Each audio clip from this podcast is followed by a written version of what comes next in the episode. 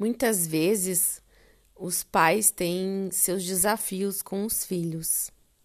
E quando isso acontece, é muito importante que os pais deem uma olhada para os seus próprios pais. Em muitos casos, os filhos representam questões mal resolvidas dos pais com os próprios pais, ou seja, com os avós.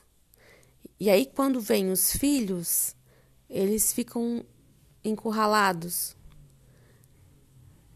Então, estejam os pais vivos ou não, é possível ressignificar, acolher, dar um bom lugar e mudar essa postura para que seja possível mudar também com os próprios filhos.